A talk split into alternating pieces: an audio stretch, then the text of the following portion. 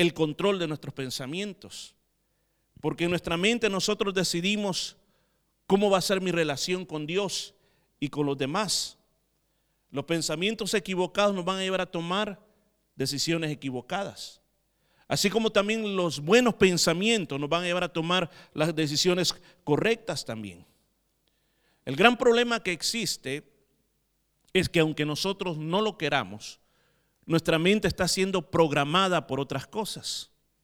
Nuestra mente es programada por lo que miramos, por las películas que miramos, por la televisión que miramos, por los libros que leemos, por los periódicos, por las noticias. Nuestra mente está siendo programada por todo, todo eso. Todo eso está llegando y está mandando un mensaje que muchas veces está llegando a nuestro subconsciente y muchas veces nosotros no, no, no entendemos por qué nosotros miramos la vida de cierta manera, por qué tenemos ciertos conceptos de la vida. Y la verdad las cosas que los conceptos que tenemos de la vida, muchos de ellos han provenido de las experiencias que hemos visto, de las cosas que, que nosotros hemos escuchado. Y de, en base a eso tenemos una percepción, otros le llaman un paradigmas.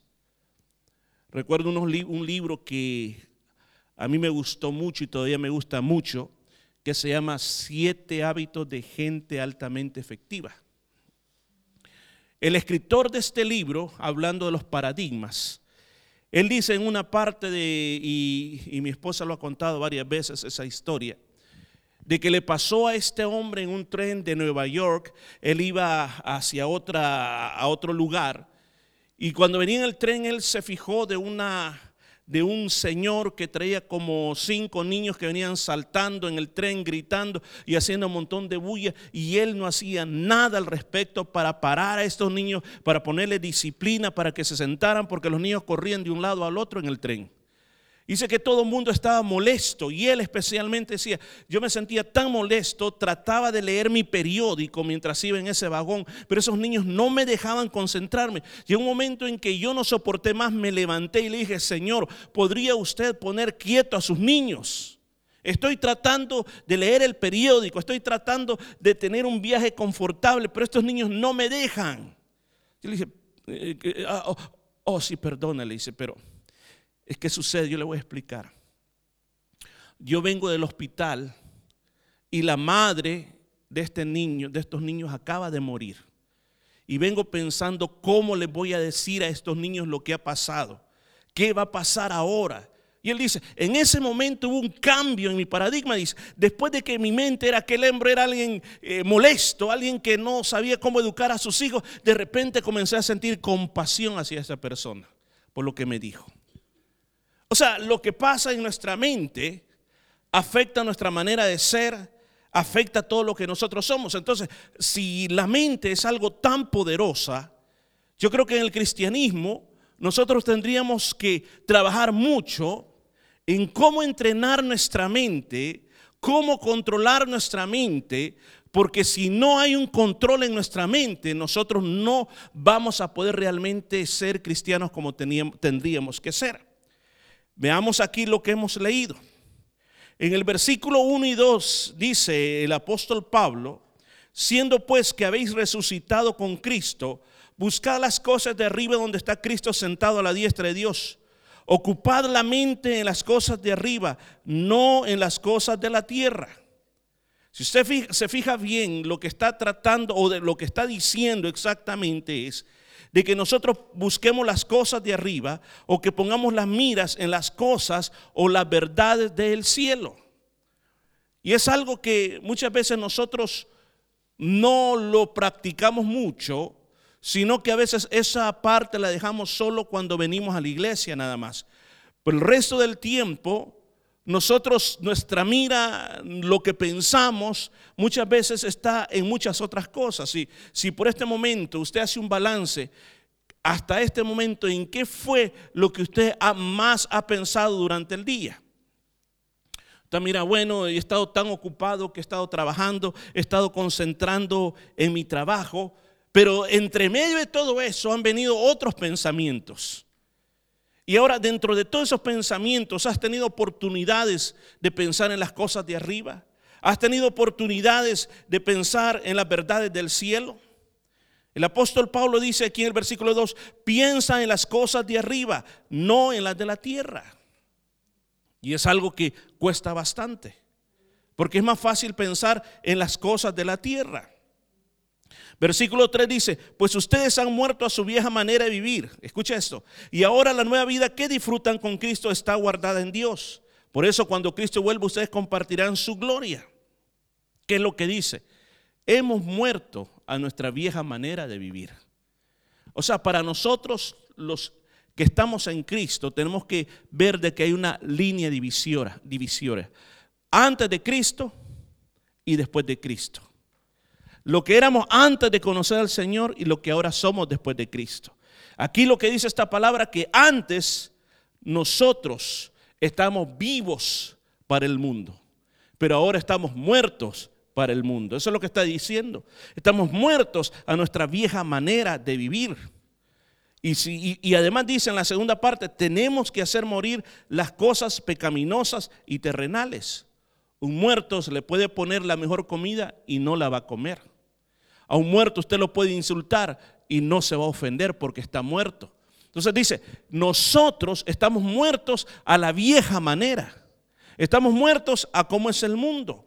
Por eso dice el apóstol Pablo en versículos 5 al 8, por esa razón, porque ustedes están muertos al mundo, dice, saquen de su vida todo lo malo, pecados sexuales, inmoralidades, malos pensamientos, malos deseos y codicia, escucha esto, malos deseos y codicia, que es una forma de idolatría o una forma de adorar ídolos.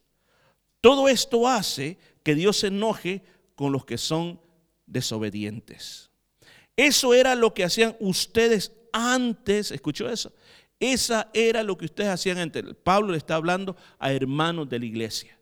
Esto es lo que ustedes hacían antes cuando llevaban una vida mala. Pero ahora, ahora, en el presente, quiten toda esa lista que estamos diciendo, quiten de su vida todo esto ira, enojo, maldad, los insultos y las malas palabras. Pero el tema es controlar los pensamientos. Sí, el tema es controlar los pensamientos. Pero te estoy demostrando que debemos controlar los pensamientos porque nosotros somos nuevas criaturas, somos nuevas personas. Y la única manera para controlar nuestros pensamientos es que usted y yo entendamos cuál es nuestra relación actual con Cristo. Antes de haber nacido de nuevo, nuestra relación personal con Cristo no existía. Creíamos en un Jesús, pero un estado simplemente mental, o sea, un estado de que no lo sentíamos, sino que simplemente había, era algo como para calmar nuestra conciencia. Pero el día que tuvimos una experiencia con Él, que decimos, voy a seguir tu camino, Señor, comenzamos una relación con Cristo. Ahora, comenzando una relación con Cristo, por ende, nuestra mente tiene que cambiar, nuestra mente no tiene que ser igual. Necesitamos aprender a pensar correctamente, porque recuerde, nuestra mente lo controla todo. Usted puede venir a la iglesia, pero ¿qué está pasando en su mente? Eso lo está controlando usted. Escuchen esto. Todo lo que hemos visto, lo que oímos desde niño, adolescente, joven, adulto y hasta hoy en nuestra vida, nos ha quedado grabado en nuestra computadora. Ahí están. Yo no entiendo cómo, cómo trabaja esto en la mente, que a veces se nos olvida lo que hicimos hace una hora atrás, pero estos recuerdos de años y años no se nos olvidan.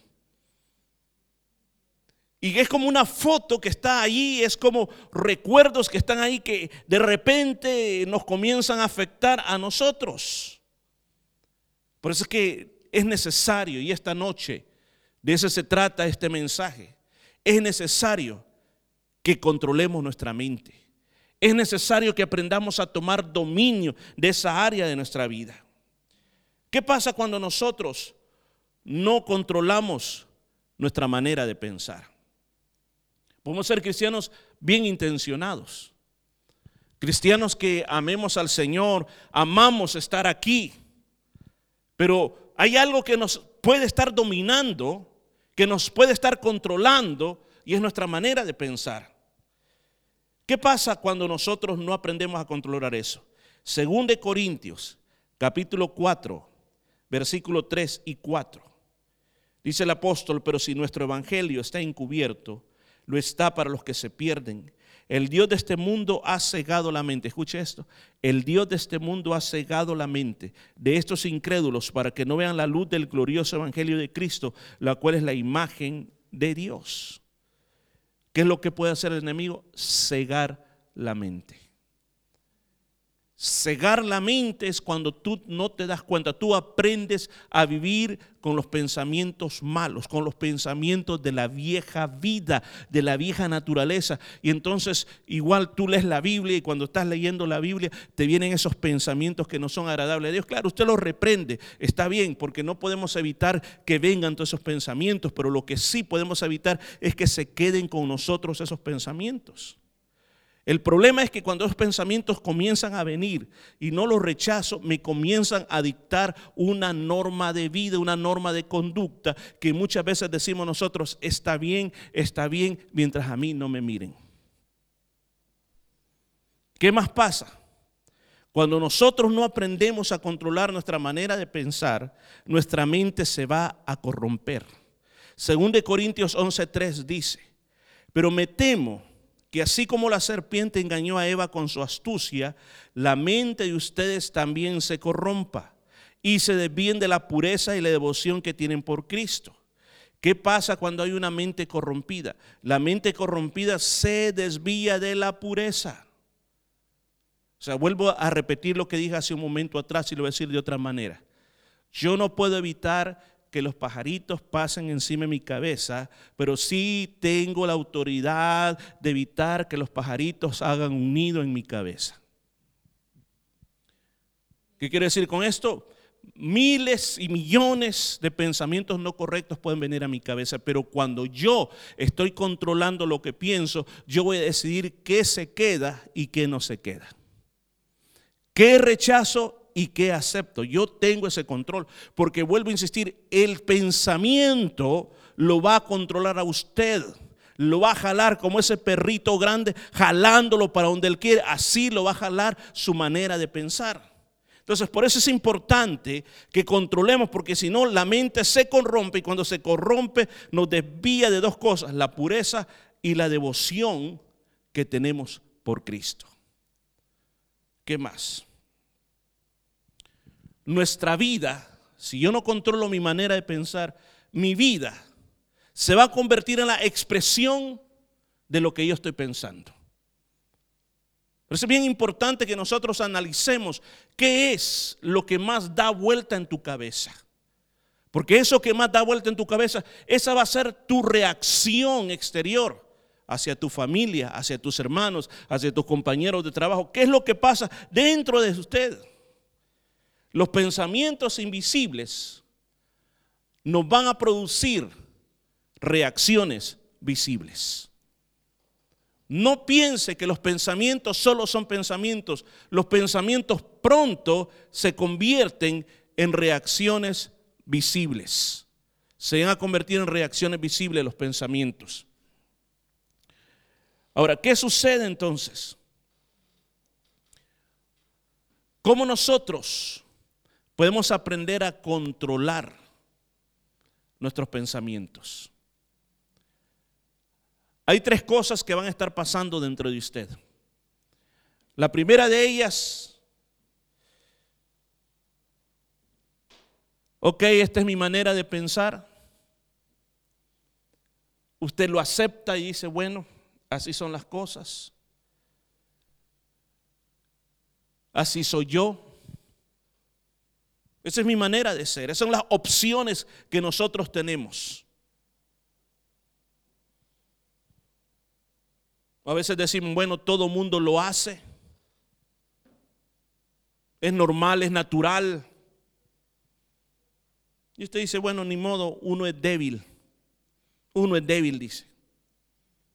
Y entonces nosotros aprendimos a vivir en este ciclo en un ciclo que nosotros no nos atrevemos a decir, tengo que cambiar mi manera de pensar, tengo que cambiar mi manera de ser, tengo que cambiar lo que está pasando dentro de mí, sino que inmediatamente digo, no, así es y yo lo voy a hacer. No importa lo que pase. Así es y yo lo voy a hacer. La otra opción que tenemos es negarlo. Es como decir, eso, no existe en mí.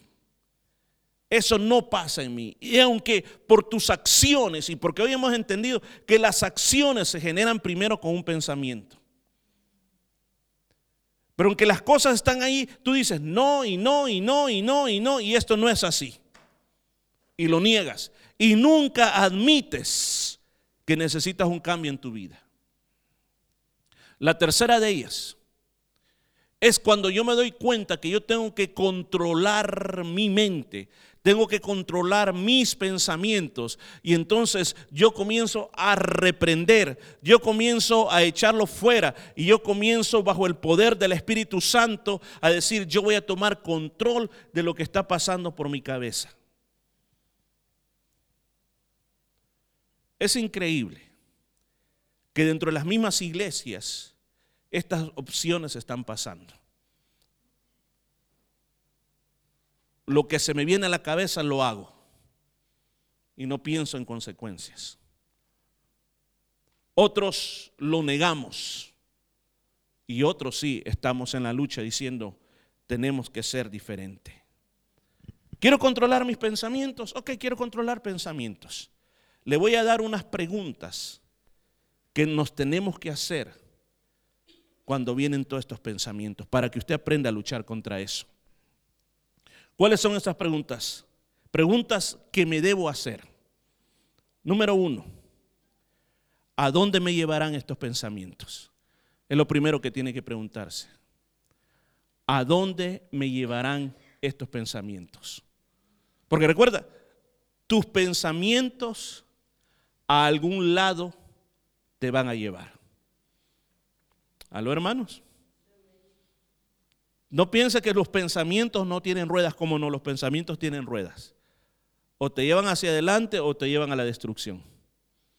Lo primero es, ¿a dónde me van a llevar estos pensamientos? Hazte esa pregunta cuando estés pensando tanto.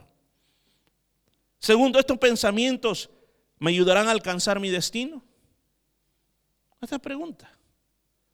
Lo que yo estoy pensando me lleva hacia adelante o me va a meter en un hoyo esto. Si tu respuesta es, no, esto me va a tirar al hoyo, pues deja de pensar en eso. Por tener un amén. Número tres, estos pensamientos son aprobados por la palabra de Dios. ¿Qué dice la palabra de Dios? En ese momento que están viniendo ese montón de pensamientos, hazte esa pregunta. ¿Qué dice la palabra de Dios con respecto a lo que estoy pensando en este momento? Ahora, si la palabra de Dios dice, esto es lo que estoy pensando, está contra la palabra de Dios, fuera en el nombre de Jesús. Número cuatro, estos pensamientos me están edificando o me están destruyendo.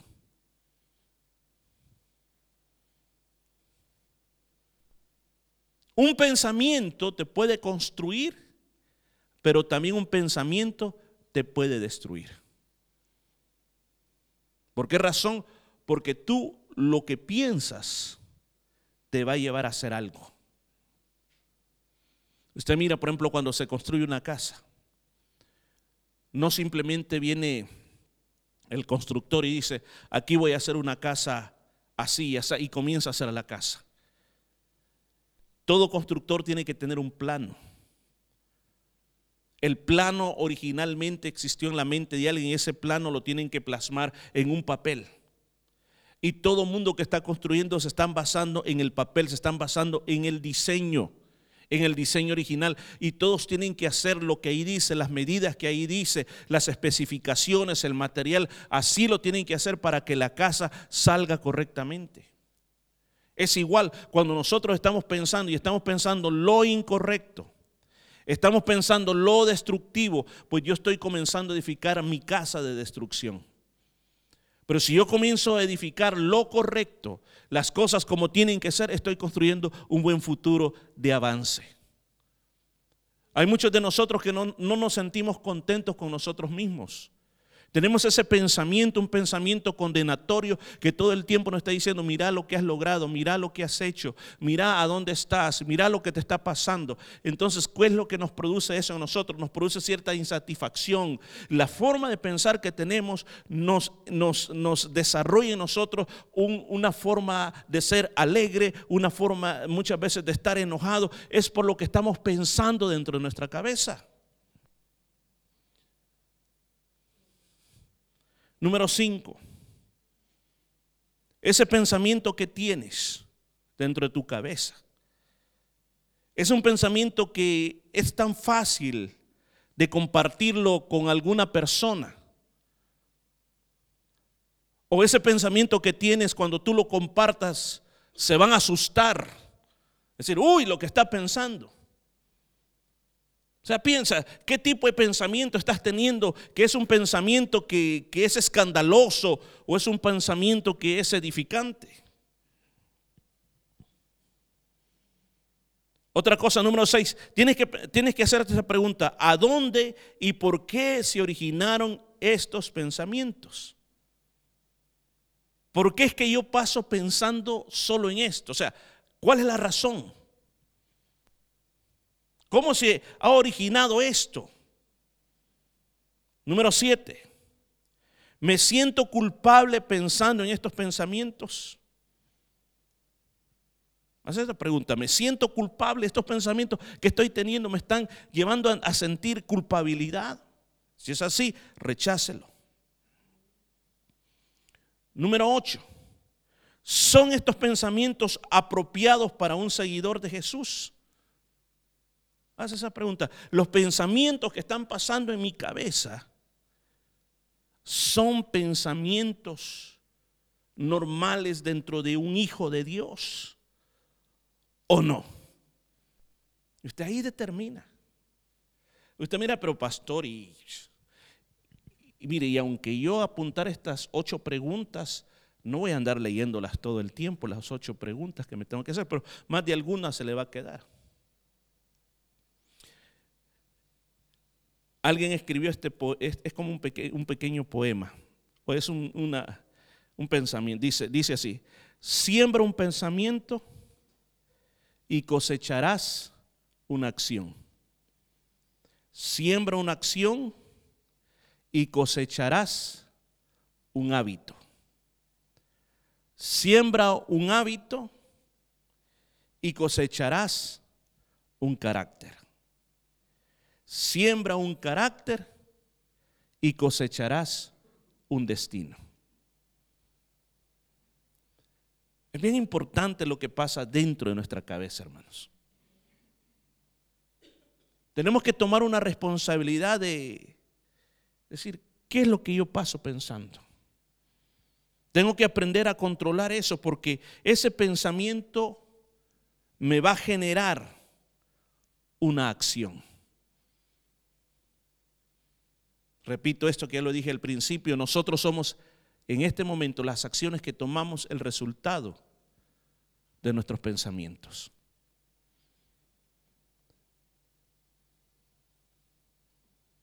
Es muy esencial que aprendamos a controlar nuestra vida y nuestra manera de pensar. En Colosenses capítulo 3, versículo 1 al 3, Quiero leerle cómo dice la versión de la NTV o la nueva traducción viviente. Dice, ya que han sido resucitados a una nueva vida con Cristo, pongan la mira en la verdad del cielo donde Cristo está sentado en el lugar de honor a la derecha de Dios. Piensen en las cosas del cielo y no en las de la tierra, pues ustedes han muerto esta vida y su verdadera vida está escondida con Cristo en Dios. ¿Por qué tengo que controlar mis pensamientos? El apóstol Pablo dice, número uno, porque tú has resucitado a una nueva vida con Cristo. O sea que yo tengo una nueva vida si usted tiene una nueva vida. Las cosas viejas ya pasaron. Tenemos, nuestro pensamiento tiene que ser afectado. Si nuestra manera de pensar tiene que ser afectado totalmente, sí, tiene que ser totalmente afectada. Hermanos músicos, ayúdame por favor. Número dos, dice, pongan la mira en las verdades del cielo. ¿A dónde tenemos que poner los ojos? O sea, por eso el apóstol Pablo dijo, en las cosas que están arriba, o sea, en las verdades del cielo. No pongamos las miras en las cosas de esta tierra.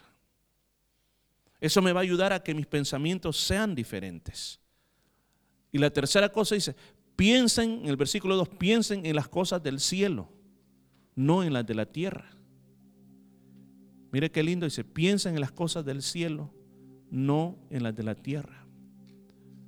En la versión inglesa dice, mantengan su mente, mantengan su mente en las cosas de arriba, no en las cosas mundanas. ¿Qué pasaría? Le hago esta pregunta, ¿qué pasaría si nosotros pensáramos más en las cosas de arriba que en las de esta tierra? Piensa por un momento, ¿qué pasaría? Si durante todo el día, en vez de estar preocupado de que qué va a pasar mañana, qué va a pasar con esta enfermedad que yo tengo, qué va a pasar con tantas preocupaciones que yo quiero alcanzar y yo digo, no le encuentro respuesta.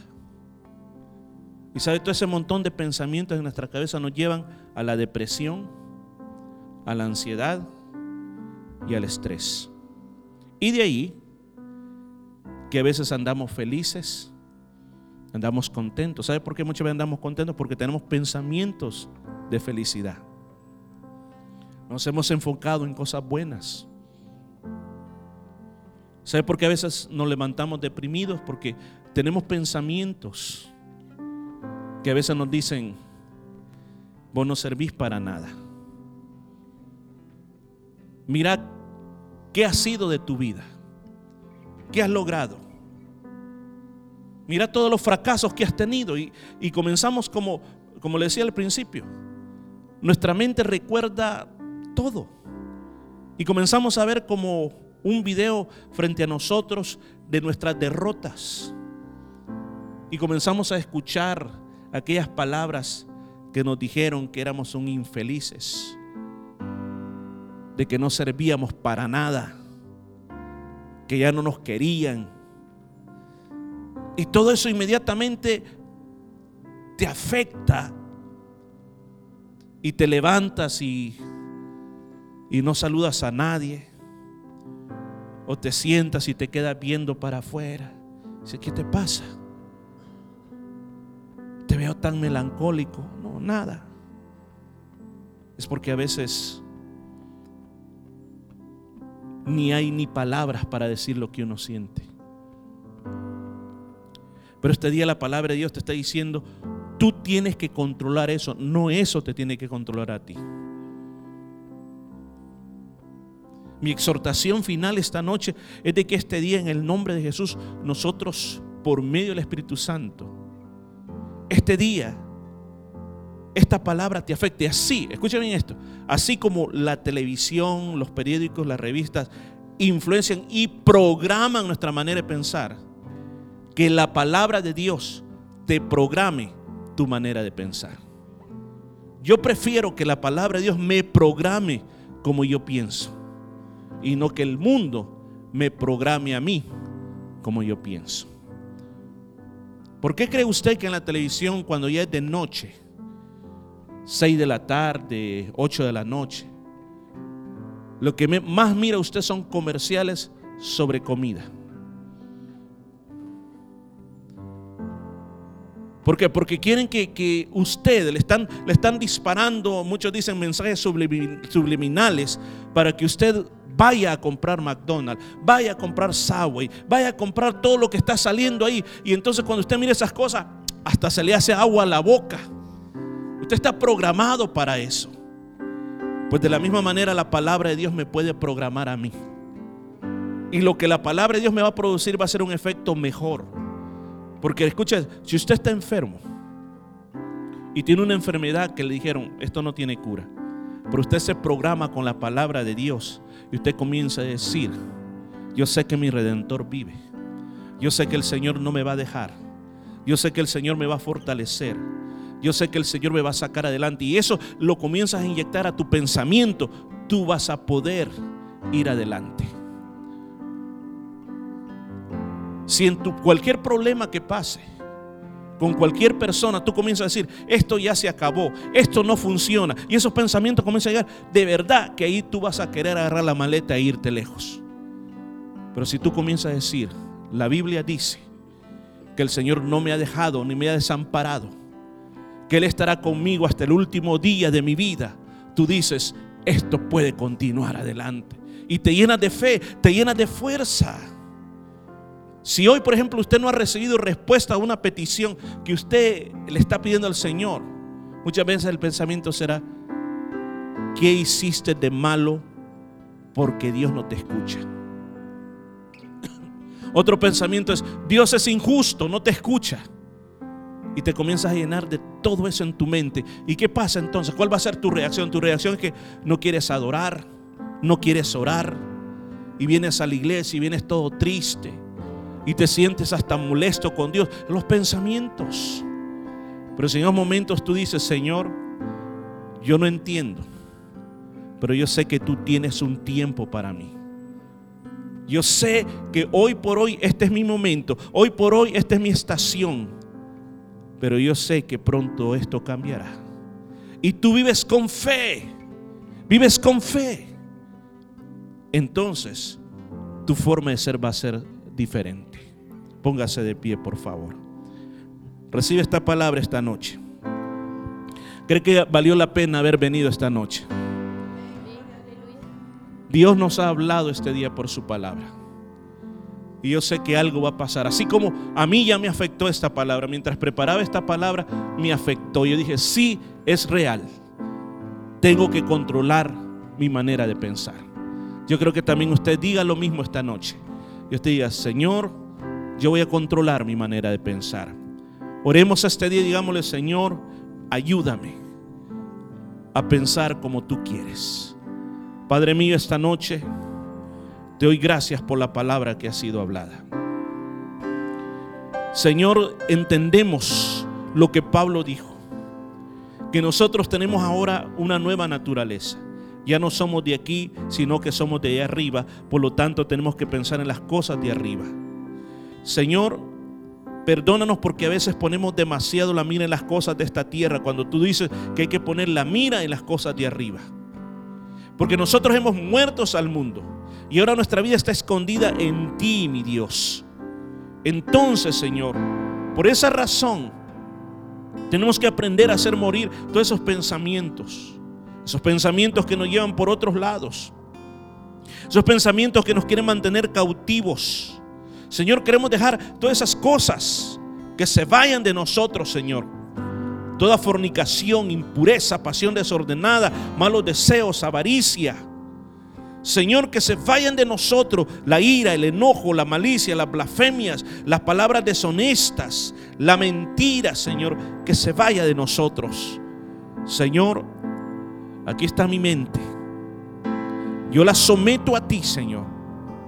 Yo no voy a permitir que mis pensamientos me determinen lo que yo debo hacer. Lo que yo voy a permitir es que la palabra de Dios me dirija, lo que el Espíritu Santo me dirija. Yo voy a poner un filtro en mi manera de pensar. Voy a someter, voy a controlar lo que pasa por mi cabeza. Y no me dejaré dominar por eso. Padre, ayúdame. Sé que no es fácil, pero no es imposible. Hay una posibilidad dentro de eso y la posibilidad es porque contamos con la fuerza del Espíritu Santo. Padre, aquí está nuestra vida que te dice, te queremos agradar en todo, Señor Jesús. Gracias, Padre mío. Gracias, Espíritu Santo de Dios.